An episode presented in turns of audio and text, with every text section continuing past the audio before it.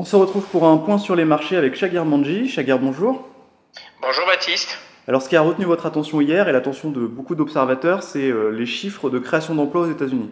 Oui, tout à fait. Sur la semaine, donc la semaine dernière, c'était ce chiffre de création d'emplois aux États-Unis. Donc, je rappelle, hein, 517 000 créations alors qu'on attendait 185 000. Et puis, bien entendu, une baisse du taux de chômage passant de 3,6 à 3,4. Mhm. Et hier, effectivement, le, le fameux discours de Jérôme Powell qui était très attendu par les marchés. Ce qui est intéressant, c'est ce que ça implique. Euh, est-ce que ça remet en question le scénario de désinflation des banquiers centraux, puisque avec une, réaccélération de la croissance, on pourrait s'attendre à une réaccélération de l'inflation?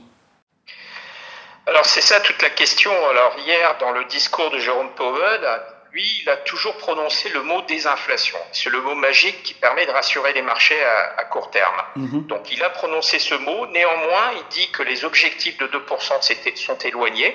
Donc il faudra maintenir les taux euh, durablement élevés, en tout cas tout le long de l'année 2023. Et puis, il dit aussi qu'on est quand même dépendant des statistiques à venir. Donc euh, si jamais effectivement on devait avoir une série de créations d'emplois euh, très élevées, je suppose que la Fed va modifier son taux terminal. Donc c'est ça un peu aujourd'hui le discours. Néanmoins, on observe quand même un peu partout, en tout cas aux États-Unis et en Europe, je dirais pas une accélération de la croissance, mais un risque de réaccélération de la croissance, et avec, c'est vrai, à la clé, un risque de, stabilisation de l'inflation ou de retournement sur l'inflation.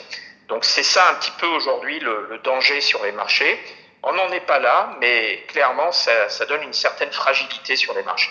Ce qui a porté les marchés depuis le début de l'année, c'est l'horizon de l'inversion de la politique monétaire. Est-ce qu'une remise en cause de ce scénario pourrait créer de grosses corrections? Alors, je pense que clairement, la, hausse des marchés, le, facteur principal, c'est bien ce, cette anticipation de changement de politique monétaire lié à la désinflation. Donc ça, ça reste le facteur principal. Mmh. N'oublions pas quand même qu'il y a d'autres éléments. Et les autres éléments, c'est quoi? C'est effectivement cette croissance aussi. Donc, euh, si on est moins sur des valeurs tirées par la, la baisse des taux, on peut être sur des valeurs qui peuvent être plus cycliques par la résilience de la croissance. Donc ça peut un peu pondérer la baisse des marchés. Et puis le troisième facteur qui a porté les marchés, c'est évidemment la, réouverture de la Chine avec un redémarrage éventuel de l'économie chinoise qui peut également porter certaines valeurs du marché. Donc tout ne serait pas, si vous voulez, euh, comment dire, euh, impacté euh, si jamais on avait un changement de politique monétaire, mais quand même ça reste le facteur principal. Eh merci beaucoup, Chagir, pour une semaine pleine d'interrogations. Merci, Baptiste.